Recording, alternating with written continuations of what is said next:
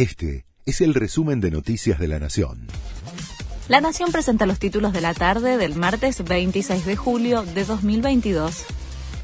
Alberto Fernández cargó contra los que siguen especulando con una devaluación para vender lo que tienen que vender.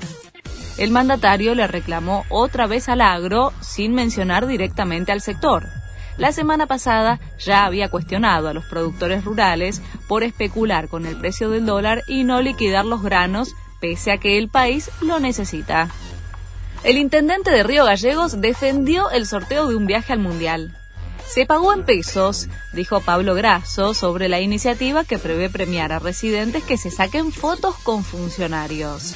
Además aseguró que fue antes que la ministra Bataques expusiera públicamente que el derecho a viajar colisiona con la generación de puestos de trabajo.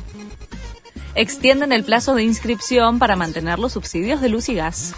La Secretaría de Energía confirmó que habrá tiempo hasta este viernes 31 de julio y el trámite lo podrán realizar todos, sin importar cómo termine el documento.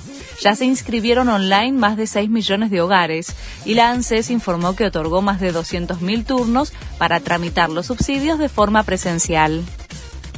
La Organización Mundial de la Salud advirtió que la vacuna no alcanza para detener la epidemia de viruela del mono pedimos adoptar medidas para reducir este riesgo, como limitar las parejas sexuales y las interacciones, afirmó el director del organismo.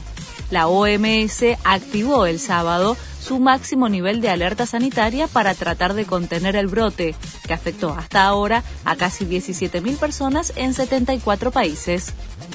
Se profundiza la crisis en Independiente. Rolfi Montenegro renunció a su cargo de manager a menos de un año de su llegada al club. También se fue el responsable de la reserva, Claudio Graf, que ocupaba el rol de técnico interino tras la salida del entrenador Eduardo Domínguez, que se alejó del club hace unos días ante la falta de resultados. Este fue el resumen de Noticias de la Nación.